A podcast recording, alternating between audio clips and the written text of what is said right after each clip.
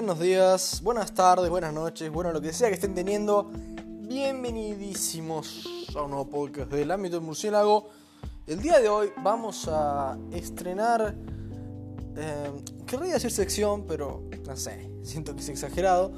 Vamos a hablar de una serie. Una serie que, bueno, creo que es una serie que realmente eh, no le queda chico el estreno de, la serie, de, las reviews de series dentro de este podcast. Hablo de la serie Friends de 1994 a 2004 o 1993 a 2003, pero bueno, por ahí va la cosa. Eh, creo que es la comedia en sí más exitosa de la historia, sin lugar a dudas, creo. Eh, yo creo que si si yo tuviera que preguntarles a ustedes cuál es la comedia que más tienen en común, yo esperaría la respuesta más que todo de Friends. O sea, Friends es súper famosa, súper vista, más allá de que hoy en día un poco Netflix ha aglutinado de algún modo, eh, ha concentrado las miradas de todos en series muy, no digo limitadas porque tiene unas cuantas, pero, pero bueno, se siguen unas ciertas tendencias y bueno. Aunque Friends está en el catálogo de Netflix, así que si no la han visto, ahí la tienen. Bueno, voy a aclarar desde ya que eh, en esta pequeña crítica, review, un poco charlar eh, de, la, de la serie va a haber una sección sin spoilers en la que, bueno, ya ustedes sabrán lo que es. Y está con spoilers, yo voy a avisar y les voy a dejar eh, un poco de tiempo para que puedan salir el podcast. Por una vez mi objetivo va a ser que no esté en mi podcast. Algunos dirán, ¿no era tu objetivo todo el momento? Y yo les diré, hey.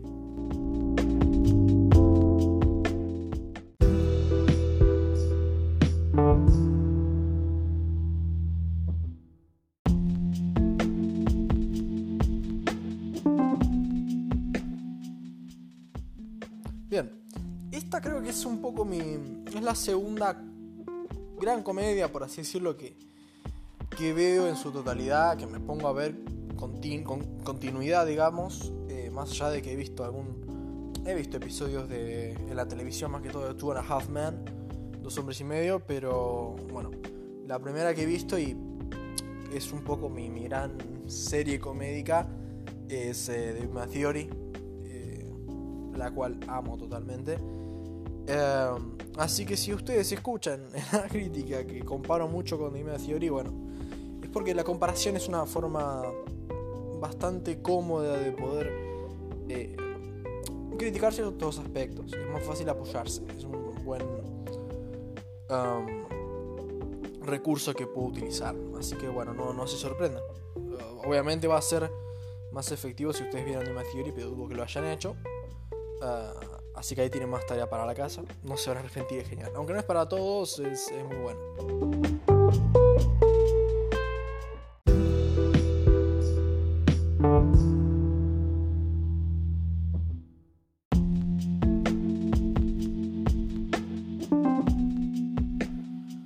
Por empezar, yo creo que una de las cosas más destacables, por ahí las que más me gustaría arrancar, sería un poco las actuaciones de Friends. Em, y bueno, son. Voy a hablar de los seis protagonistas y después voy a un poco hablar de, del, reparto en sí, ¿no? De, los secundarios eh, en general. Bueno, me gustaría arrancar por, por las chicas, las damas primero. Eh, y creo que, bueno, voy a arrancar por, Rachel, el personaje de Jennifer Aniston. Yo creo que en cuanto a nivel actuación, eh, es, buena actuación. Eh, nunca yo creo que llega a ser espectacular. Realmente nunca.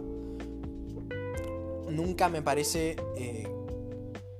es un personaje que creo que de los, cinco, de los seis, perdón, es el que más actrices me podrían haber dado la misma interpretación. Eh, repito, es muy buena y, creo que Rachel es el papel más recordado de la actriz, pero eh, no me parece la, actuación. Eh, así que bueno, le doy una nota positiva, un ocho y pico y, sigamos, ¿no?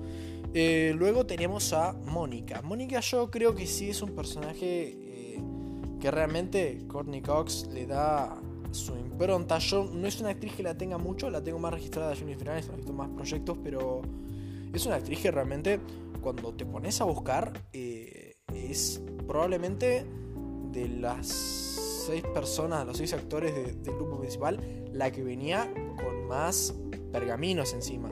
Realmente ya venía con muchas películas hechas y creo que hace una interpretación realmente muy buena. Eh, cuando tiene que ser dulce y, la ves un lado más por ahí más... Eh, ¿Cómo puede ser? Un lado más débil, por un lado más vulnerable, eh, se luce mucho y cuando es...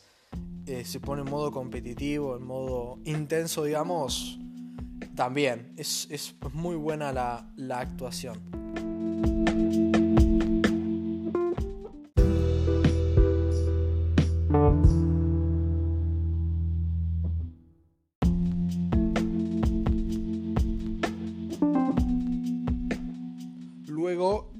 Chica vendría siendo Phoebe, eh, interpretada por Lisa Kudrow. Realmente eh, es increíble, es increíble. Em, por ahí no muestra eh, tantos matices Lisa Kudrow en este papel. Es un poco canción de una sola nota. al mismo tiempo, es genial. O sea, realmente, por ahí es más... Em, por ahí es un poco más el personaje en sí que, la actuación. La actuación va muy bien y, realmente te la creo. Yo me la creo totalmente a Phoebe. Eh, es más, yo probablemente si viera a la actriz en la calle, creería que es Phoebe. Pero, pero bueno, yo, yo considero que también pasa como buena nota. O sea, realmente a fin de cuentas es ser creíble. Eh, por ahí no la escribieron como un personaje con, con muchos matices. Se la utiliza un poco para lo mismo siempre, pero bueno sigue siendo más que, efectivo. Pasando a los varones, eh, y esta es mi parte favorita. Uy, no. Uy, me remandé al frente solo, ¿eh? no, no. Ah, bueno, voy a comenzar con, con el que yo creo, en lo personal, que es el, mejor actor de, de en sí de la serie, el que por lo menos creo que da una interpretación más de otro nivel. Creo que es. Eh, no por mucho, ¿no? Eh, pero realmente creo que, que, Ross, interpretado por David Schwimmer, es, es genial. Realmente es una interpretación genial. Eh, es un personaje que, sin ser necesariamente un bromista, que, que, lo es, incluso es un poco el chiste del personaje, ¿no? Que, que no cierra la boca en algunos momentos y, y se manda las suyas. Eh, realmente la interpretación es, genial. es un actor súper expresivo. Y, y creo que no... A ver, es una actuación como se dice en inglés, over the top, que es como, en cierto punto, como muy... Diría exagerada, pero no es la palabra. Justamente exagerado es cuando pasás, pero es una interpretación muy... Eh, em, efusiva, con, con mucha eh, energía, eh, no es tan sutil, pero creo que realmente se mantiene perfecto, realmente es genial. Eh, una vez recuerdo a un crítico escucharlo decir que, cuestionando un poco, parafraseándolo, que, él no tenía capacidad de actuación. Y yo creo que no, nada más lejos de la verdad. Realmente es creo que el personaje que más se... La, mayor fortaleza tal vez, eh, además de, la, de cómo está escrito, es realmente la actuación de, de David Schwimmer, que incluso tengo entendido que en esta serie de hace algunos años, que fue como un poco su regreso triunfal, bueno, tampoco al nivel de Friends, pero realmente fue un buen regreso, eh, en la serie esta del pueblo contra O.J. Simpson, un poco, bueno, la historia de este jugador de fútbol que mató a su esposa y eh, David Schwimmer hace el abogado y ya con verlo un momento te das cuenta que es otra cosa y no, no, no es que, o sea, es otra cosa igual de buena, ¿no? Pero realmente un actor también sabe hacer las cosas serias y le valió creo un premio Emmy, una nominación.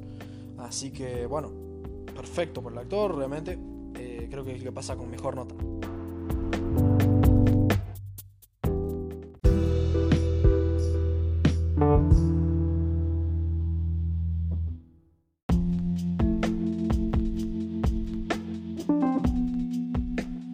Después tenemos a Matthew Perry interpretando a el bromista sarcástico, espectacular Chandler Bing. Em, bueno, este creo que está ahí de, un poco de la, que yo creo que es la mejor actuación, que es la de David Schwimmer. Eh, está ahí, creo que tiene temporadas en las que, sobre todo las primeras, que em, comienza bien, comienza retraído, o sea, sigue siendo sarcástico y bromista, pero por ahí calmado, relajado. Tiene temporadas en las que yo creo que, que sí llega a sobreactuar en momentos. Eh, realiza una, actuación que, bueno, también que uno conoce a Chandler y ya lo tiene en su forma de ser, pero por ahí que eh, por momentos es un poco excéntrica la actuación, sobreactúa en ciertos momentos, cuando por ahí se tiene que mover. Eh, bueno, yo creo que, ya te digo, o sea, queda un poco en, la fibra del personaje, que es así, es muy gesticulador. Incluso la forma de hablar es algo que se le hace referencia muchas veces y se ríen los demás personajes de eso. Pero creo que sigue siendo bueno, sigue siendo. Es más, creo que realmente con el paso de las temporadas eh, la actuación se perfecciona y realmente al final o sea, para el final de la serie, eh, incluso en novena temporada es una actuación que ya me cierra totalmente. Me cierra Creo que ahí está bien asentado el actor en el personaje y ya está totalmente cómodo. Para cerrar, digamos, este, esta enumeración de actuaciones, tenemos que pasar al tonto favorito de todos, digo tonto con todo el cariño posible, Joey Triviani, interpretado por el carismático Matt LeBlanc. Bueno, em, creo que la actuación meramente es muy estable, o sea, realmente es em, de principio a fin, él hace lo que le pide el guion y lo hace bien. O sea, no, también creo que sobreactúa un poco, pero un poco, o sea, no, no, me, no me agarren de, de Satán. Un poquito, en algún momento, pero, pero va acorde, digamos, a la serie. No se siente forzado tampoco. Eh, sobreactúa más que todos los momentos, bueno, más eh, que más le pide el guion que esté más exaltado. Porque a veces se siente que un 0, y pico, 0, 0 y, se pasa un poco. Pero también creo que, que lo hace muy bien. Eh, cuando tiene que ser tonto, tontito, lo hace muy bien. Eh, y cuando tiene que ser sincero, es más, cuando él, el, personaje es actor, cuando tiene que actuar de algo más, eh, por algo más serio, y cuando tiene que ser cautivante, es y realmente es un galanazo, ¿no? Eh, así que maneja una gran dualidad, tanto el personaje como el actor. y es como, como si fueran dos personajes distintos. Así que realmente creo que Matt LeBlanc también pasa con muy buena nota.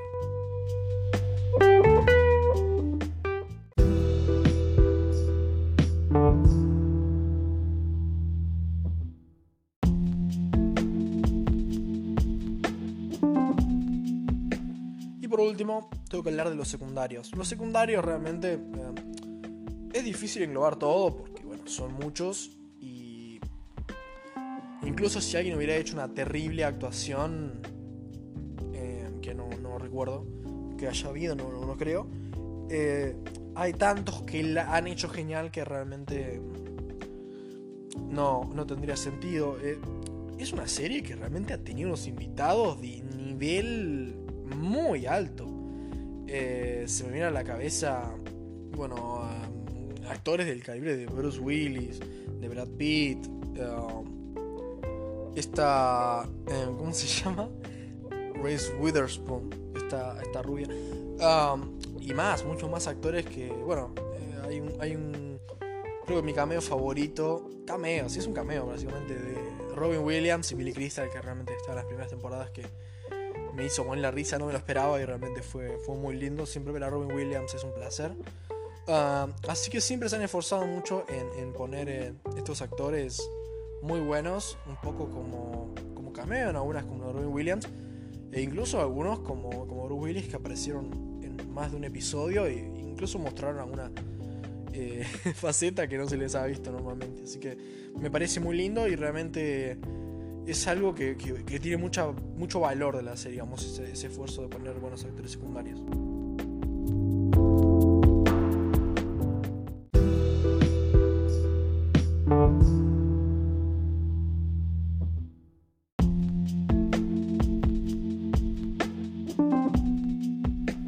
Bien, ahora voy a hablar un poco de un poco cómo funcionan los chistes. Ahora sí voy a comparar bastante con, con The Theory eh, yo creo que lo hago, lo hago por una cuestión de, de que estoy hablando de dos cosas que están a un alto nivel. O sea, sería por ahí, bueno, no tengo otra comedia muy mala con la que compararla, por lo cual voy a tirar contra buena.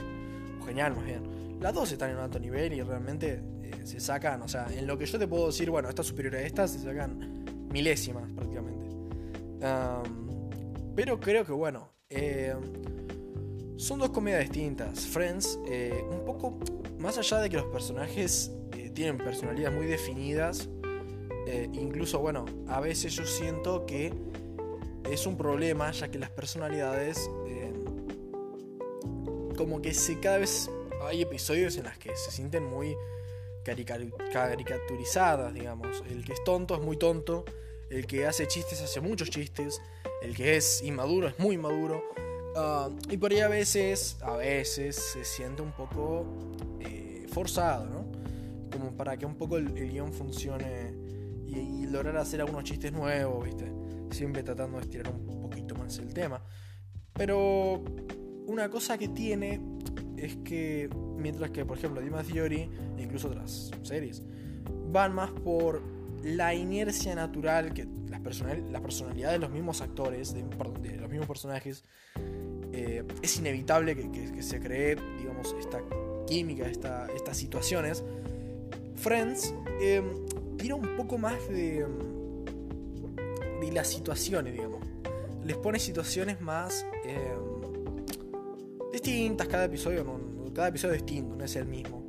Eh, por ahí, bueno, eh, la, desventaja es que si tengo que comparar, esta forma requiere mucha más inventiva, más esfuerzo de los guionistas, pero bueno, tiene la ventaja que, a diferencia del otro, no se hace tan repetitivo vos basás un poco la comedia las interacciones de los personajes, eh, por inercia, por ahí eh, se vuelve un poco el chiste predecible. Acá no, no pasa, quitando alguno. E incluso cuando sí se vuelve predecible, sigue siendo muy agradable. Así que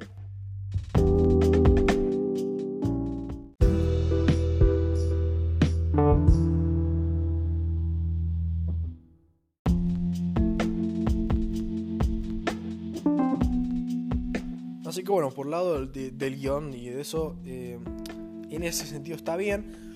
Yo creo que hay un problema y es algo que los guionistas pican mucho en esta serie. Eh, yo le digo el síndrome del final de temporada. Eh, que es lo que pasa. En cada final de temporada, bueno, no, no en todos, hay unos que está bastante bien. Pero por ahí, bueno, incluso en las últimas temporadas, algo que se acentuó bastante. Tienen este problema de hacer un final de temporada impactante y, y que cause revuelo, que, bueno, es un cliffhanger, ¿no? Que qué pasa la próxima temporada. Y bueno, está bien. Lo ves, ves la próxima temporada y realmente eh, a veces como que un poco se olvida de, de, que del impacto. El impacto dura un segundo y las cosas vuelven a la normalidad, ¿no? No, no hay realmente un cambio significativo es un poco un juego, un poco un truco sucio, digamos, para mí por lo menos, ¿no? Eh, así que bueno, yo creo que por ese lado no. Es algo que por ahí me molestó un poco. Eh, a veces por ahí los guionistas se metieron en callejones sin salida, sobre todo con relaciones amorosas, ¿no? Se meten un poco en callejones sin salida cuando por ahí, bueno, eh, estirando la cosa, no sé si realmente es falta de planificación o, querer estirar, pero por ahí situaciones, relaciones que se dan y que a fin de cuentas no suman al resultado final ni, ni como anécdota, no se puede hablar de eso y es como si nada hubiera pasado y por ahí se siente un poco extraño. Pero bueno, eh, es una pequeña mácula, digamos, en esta, en esta gran pintura, este gran óleo que vendría siendo esta buena serie.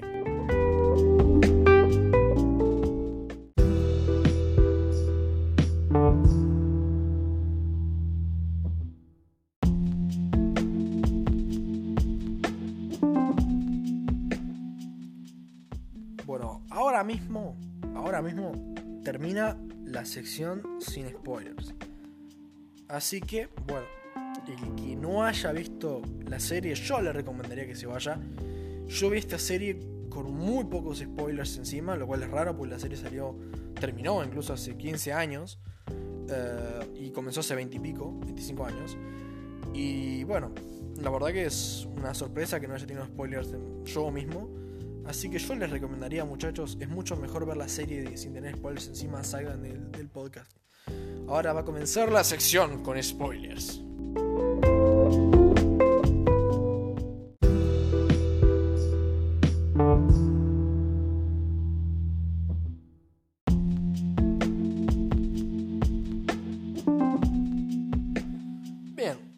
Bueno, muchachos, ahora estamos más. Estamos en familia. Ahora se fueron los ignorantes que miran la serie. Ahora estamos nada más. Los clavimos, papá. Los que vimos, nos clavamos las 10 temporadas ahí. Piola. Bueno, si queda alguno de los guachos que no la vio, bueno, yo qué sé, fíjate qué hace, máquina. Bien.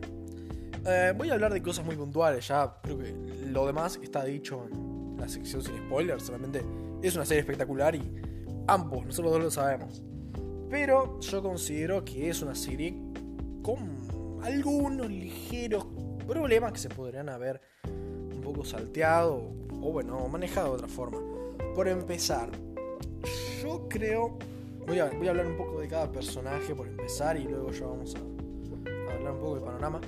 Eh, bueno, voy a hablar en el mismo orden que di la, crítica de las actuaciones.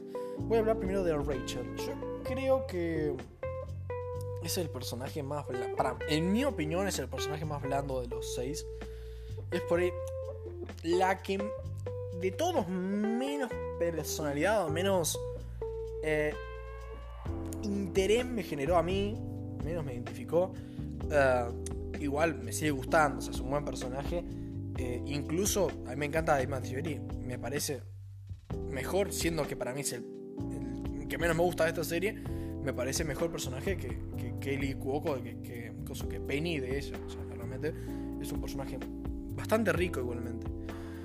Pero creo que es el personaje que menos han sabido manejar en, toda la serie. Eh, no sé si es que no sabían bien, no tenían claro qué arco iba a tener. Yo creo que un poco hasta eh, que estuvo con Ross la primera vez, eh, en los planes, después ya no supieron mucho qué hacer creo que terminaron la relación para probar nuevas dinámicas y estirar un poco la serie.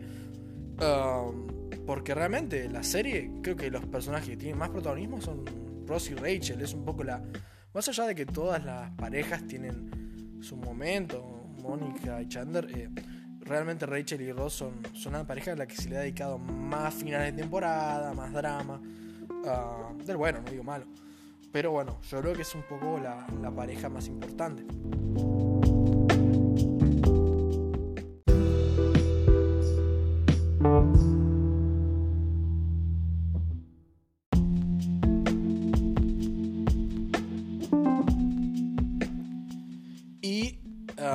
Creo que por ahí es el personaje que menos han sabido qué hacer. O sea, cuando la meten con Joey realmente se sintió... Bueno, yo siempre la vi con Ross y creo que era lo más lógico por el desarrollo que le dieron. O sea, le dieron como cuatro temporadas una relación y que después la corten, quede todo mal y listo, me parece un poco... Y bueno, si hubieran hecho eso incluso, bueno, se respeta, bueno, las cosas no funcionan en la vida y es así pero en muchas ocasiones eh, dejaban la puerta abierta y la dejaban de vuelta abierta y, y algo un poco por ahí que se hacía repetitivo y era como, bueno, che, ya está, vuelvan y rompan los huevos y que es algo que incluso se hace alguna vez chiste en la serie. Ah, es que a veces no, no, no, se entiende mucho por qué no vuelven. Por ejemplo, cuando tienen el bebé, cuando tienen a Emma, en el final de temporada, bueno, que hay todo malentendido con Joey, que, que bueno, que sí no, bueno, que si me voy a casar con vos, que sí, que no, bueno. Queda un poco cerrado con que se va a quedar con, Ross. Bueno, temporada que viene. Se deja prácticamente donde, donde, donde se deja, digamos. Se retoma donde se dejó la anterior.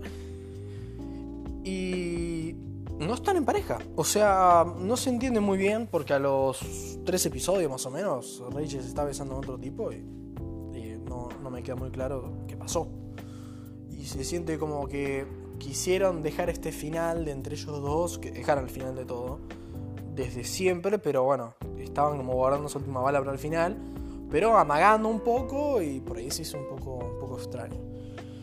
Por otro lado, bueno, de un modo eso deja...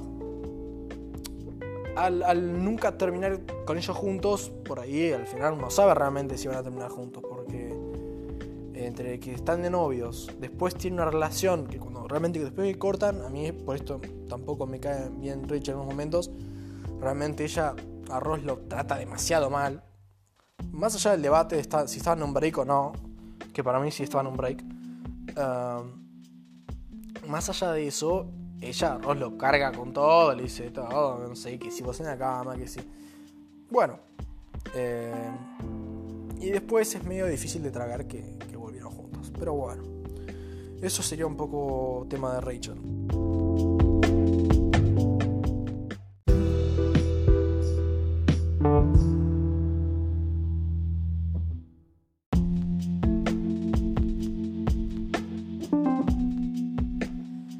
Después, bueno, eh, Mónica creo que, dicho lo dicho, es un personaje espectacular. Realmente Mónica tiene... Es creo que uno de los personajes de la serie que tiene una identidad más fuerte. Muy consistente el personaje. Eh, de principio a fin, realmente Mónica es Mónica. No, no hay... No se me viene a la cabeza ningún error que puedan haber cometido que vos digas te saque de la serie. Realmente Mónica es espectacular como personaje se siente perfecto que haya terminado con Chandler, más allá de que haya tenido incluso algunos novios que hayan sido muy pintorescos. Me acuerdo yo cuando estuvo John Favreau, que era este novio millonario, que tardaron un tiempo en, un poco engancharse, pero terminaron terminando la relación porque él quería ser luchador profesional por el estilo. Pero eso me gustó bastante. Richard, Richard mismo, eh, para mí funcionaba muy bien. Era un personaje muy agradable y eh, si no hubiera sido por que hubiera terminado con Chandler, realmente me hubiera gustado que terminara con él. Así que muy buen personaje. Otra prueba de que realmente tiene muy buenos secundarios la, la serie. Um, así que eso sería un poco todo con Mónica. Mónica es un personaje espectacular. Eh, todo su arco me parece que está perfecto. Eh, se siente mucho mejor manejada que, Rachel. Um, así que nada, nada más que aplausos para ella.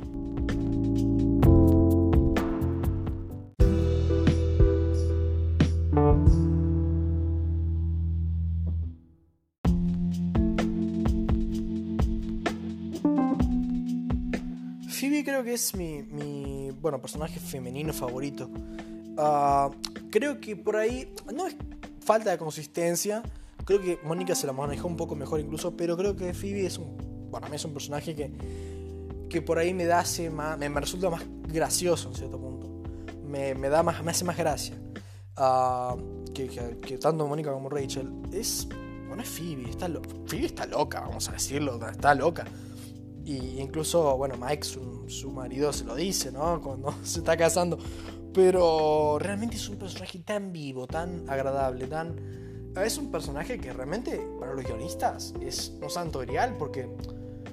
Eh, creo que lo, lo, lo, más gracioso de Phoebe es que es una paradoja andante. Phoebe es... Lo más consistente que tiene es que es súper inconsistente Phoebe. Phoebe es un personaje que es vegetariana y se va a enojar con vos si comes carne, o por lo menos no le va a gustar. Pero cuando tiene ganas de comer carne, eh, y Joey le dice, bueno, yo como carne por vos y por un tiempo no vas a gozo y así ningún animal va a resultar muerto, será lo mismo. Y ella acepta, o sea, Phoebe es, eh, funciona con unas leyes distintas al resto del mundo. Y creo que eso es un poco lo que la hace. En parte muy útil para el guion, porque realmente es una máquina de chistes andante. Eh, en serio, porque son situaciones extrañas. Como es extraña, es graciosa. Eh, y aparte le hace un personaje, creo, muy divertido. Muy divertido y, por ahí a veces yo creo que mm, cuando la han llevado por... Bueno, Phoebe también tiene una parte mezquina, que, Phoebe incluso a veces le falta tacto. Yo creo que cuando la llevan para ahí, bueno, es, es, otra cosa. Yo, bueno, por ahí me gusta más la Phoebe cariñosa por ahí a veces se muestra en las primeras temporadas. A veces por ahí me sacó un poco el hecho, sacar de la, de la, de la experiencia, o me pareció raro que, que, haya mostrado como, o haya dicho que realmente Ross y Chandler no les cae tanto. Eh, me sorprende porque eh, por ahí uno la tiene como más la buena, ¿viste? Y por lo menos en un sentido más hippie, ¿viste? La presenta más así. y después por ahí no, no tiene eso y bueno, no sé, por ahí es algo que no me cierra tanto, pero a fin de cuentas realmente Phoebe es, un personaje que es una nena, porque es un, a veces tiene un comportamiento de nena que, es hilarante, genialmente genial, es genialmente genial, esa es nueva. Nada, realmente es un personaje espectacular y, es mi, mi, mi, chica favorita. Realmente si yo me tuviera que casar con una sería con Phoebe.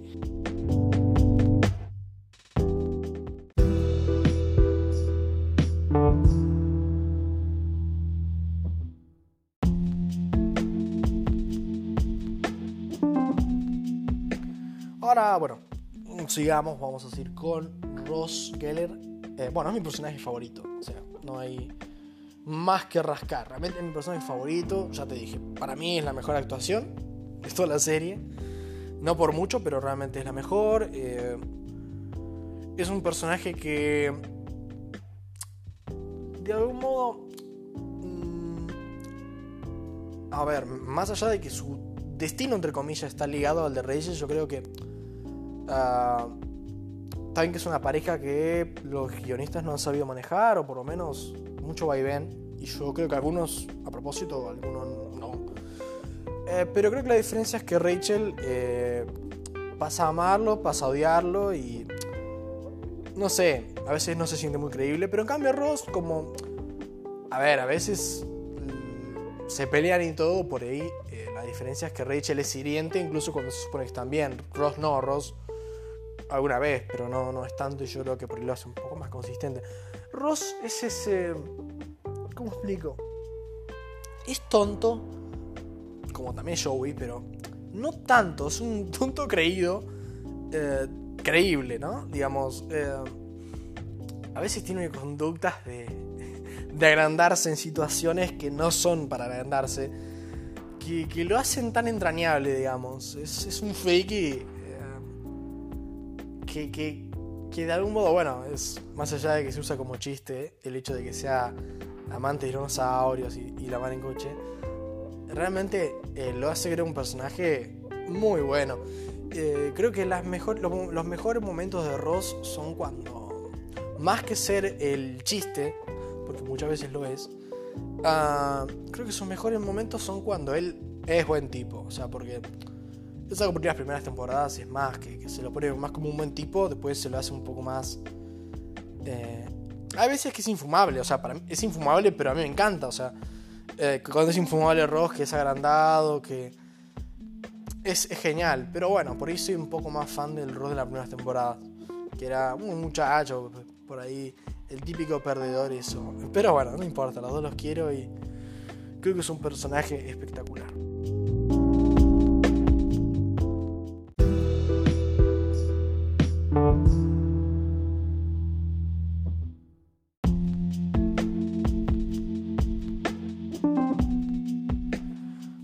Pasemos por el bromista favorita bromista favorita de favorito de todos, Chandler Bing. Ah, Chandler es un personaje que comenzó encantándome.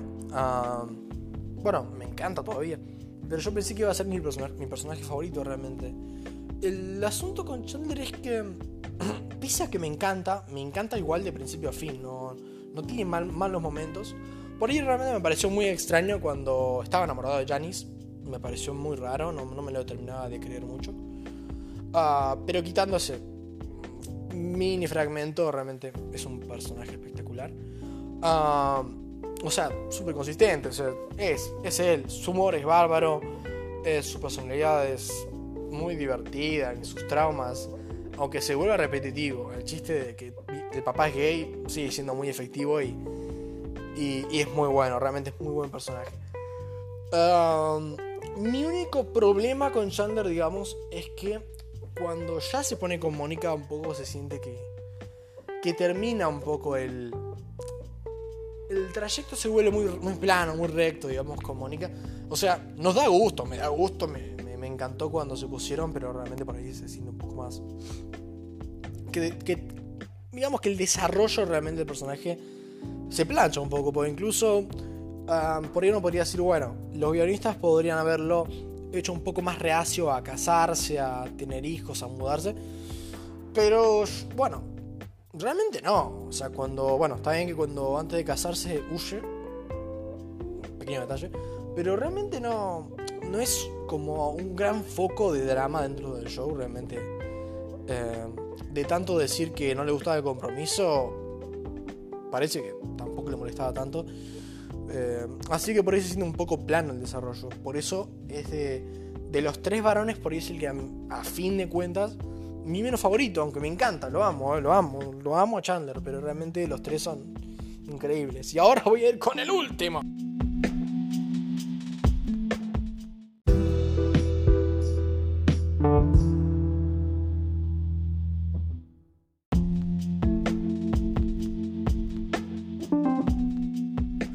Inigualable de Joey Triviani. Bueno, Joey es. Ah, creo que es un personaje que en mí creció de menos a más. Em, cuando comienza la serie, por ahí. Em, Joey, eh, Joey es lo que es desde el inicio, ¿no? Por ahí al final termina siendo más tonto, lo cual es curioso. O sea, vamos a. Vamos, Joey es tonto, o sea, es tonto. Es un tipo que no, no, no, no sobran muchas, muchas luces. Pero es Joey, o sea, es. Creo que a mí lo que más me gusta de Joey es eh, lo buen tipo realmente que es, no, no tanto. Es realmente buen tipo, o sea. Y, y, tiene escenas, por ejemplo, la escena donde Chandler le va a proponer a Mónica matrimonio. Y teóricamente Mónica se va. Eh, o eso le dice Joey. Y Chandler entra en la, habitación y Mónica tenía todo preparado para ella pedirle matrimonio a él.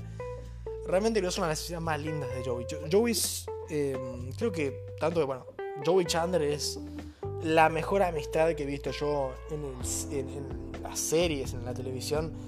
Es esa, para mí, la mejor amistad. La mejor... Eh, nada, tienen una son un contrapunto genial realmente, los dos funcionan muy bien y no tienen miedo realmente a abrazarse, a, mostrar cariño, o sea, realmente son muy graciosos y son muy identificables realmente. Ah, y Joey, bueno, es un poco eso. Johnny, Joey es... Eh, por ahí a veces me identifica mucho cuando Joey... No le gusta el cambio a Joey, ¿no? Es un poco, en cierto sentido, niño pequeño. Eh, a veces es inmaduro incluso con eso, pero al mismo tiempo la vida es así, ¿no? Y Joey sirve como reflejo de nosotros de que, la verdad, a ninguno de nosotros le gusta, le gusta el cambio, o sea, y, y Joey es el único que no tiene miedo de decirlo, ¿no? Joey es eh, todo lo que es cotidiano, es una persona que disfruta de las pequeñas cosas.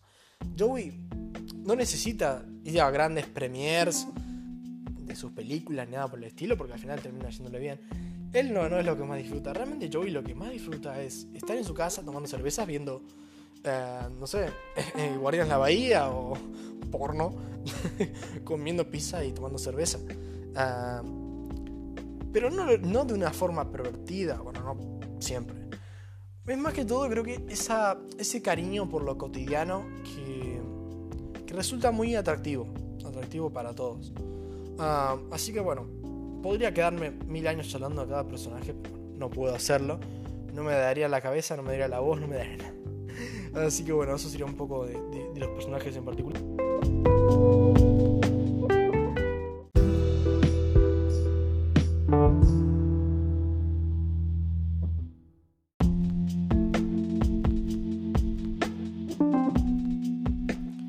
Y bueno, solo que es una reseña bastante completa de todo. Me desahogué bastante, hablé sin spoilers, con spoilers. Eh, y creo que, quedó todo más que entendido. Realmente Friends es... Em, ahora en cierto punto se volvió una partecita de mí. Ah, tampoco. No soy fanático, pero me considero fan. Ah, me gusta mucho. La verdad, Friends me gustó mucho. Conecté mucho con los personajes. Y realmente es una serie que a este punto es increíble lo atemporal que es. Eh, realmente es increíble lo atemporal que es. Una serie que tiene más de 25 años y que sigue siendo tan presente en la cultura popular, en todos, en, el humor. Realmente no puedo más que aplaudir. Eh, realmente, nada, Friends, gracias por existir. Y bueno, eso vendría siendo todo. La verdad, mi voz, la, voz la tengo detonadísima. Estoy. Creo que hablar tanto. Bueno. ah, salgo pagando para algún lugar. Así que bueno, eso vendría siendo todo en el ámbito del murciélago. Y espero que les haya gustado. No le voy a poner una puntuación a Friends porque no me animo. No le haría justicia de ningún modo. Así que bueno. Bueno, buenas noches y gracias por estar.